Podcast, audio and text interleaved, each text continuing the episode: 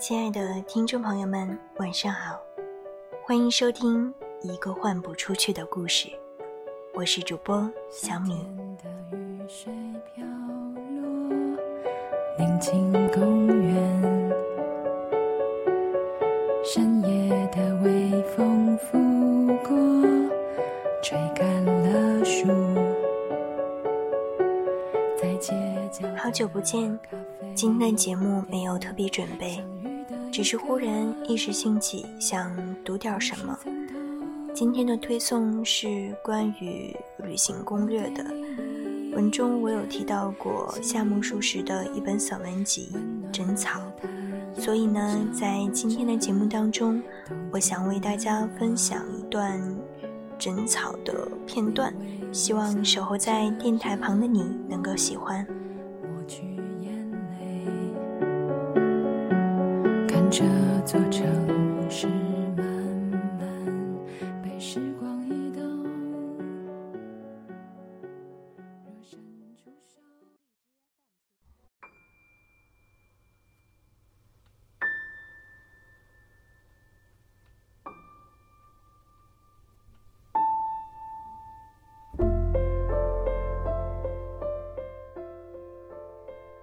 走在山路上，我在想。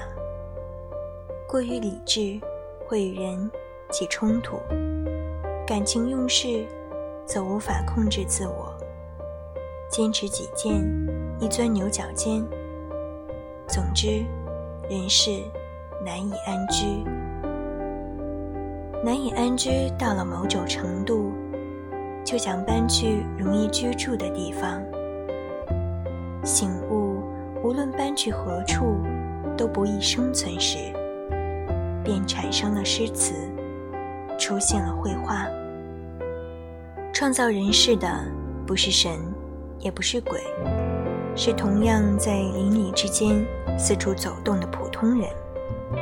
普通人创造了人世，难以安居，却也没有别处可以搬迁。如果真有，也只能去非人之地。非人之地，比人世更难安居，难以安居的人世，既然无法迁离，则无论多么难以安居，都得秉持宽容，让短暂的生命在短暂的岁月过得更好。于是，出现了诗人这种天职，降临了画家这种使命，各种艺术家。令人世安详和谐，丰富人们的心灵，因此显得可贵。从难以安居的人世抽离无法安居的烦忧，在眼前描写美好世界的是诗词，是绘画，也有时是音乐与雕刻。进一步来说，不描写也无所谓。只要近距离观察，便会产生诗词，涌现歌赋。纵使未将构思写在纸上，内心也会产生琳琅铿锵的美音。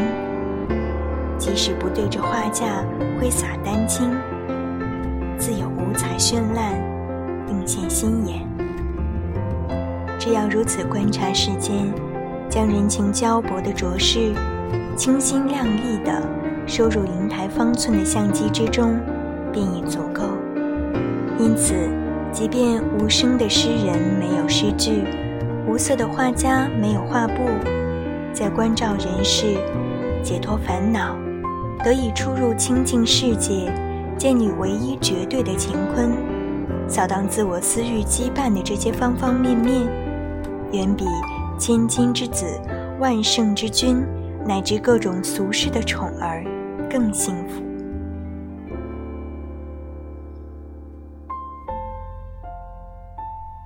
在人世生活二十年，方知是值得定居的时间；生活二十五年后，才醒悟明暗亦如表里，有光之处必有影。到了三十岁的今天，我是这么想的。喜悦深时愁亦深，欢乐多则苦亦多。如果断然割舍，则个体无法生存；若要彻底划清界限，则世界无法成立。金钱固然重要，但重要的东西日渐增多，恐怕睡觉都不安心。恋爱令人喜悦，人喜悦的恋爱经验太多，或许反而会怀念没谈过恋爱的往昔。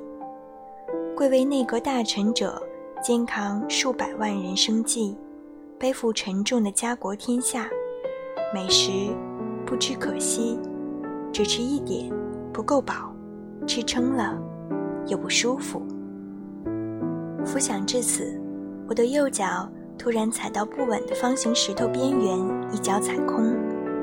为了保持平衡，往前冲出的左脚力挽狂澜的同时，整个人也正好跌坐在一米见方的岩石上。幸好只要挂在肩上的话剧箱从腋下弹出来。人倒是毫发无伤。起身时往对面一看，道路左边耸立着宛如倒扣水桶的山峰，不知是杉树还是桂树簇拥着整座山，一片苍黑。其中又有浅粉色的山樱花，层层拖拽，雾蒙蒙的，看不清分界线。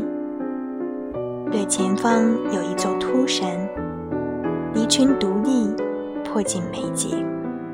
光秃秃的侧面仿佛被巨人的斧头削去，尖锐的平面延伸至谷底。山顶那唯一的一棵树，大概是赤松，连枝干之间的天空也依稀可见。前方大约二百多米之处就没路了。但是看红毯自高处移动而来，如果走上去，应该会抵达那里。山路崎岖难行。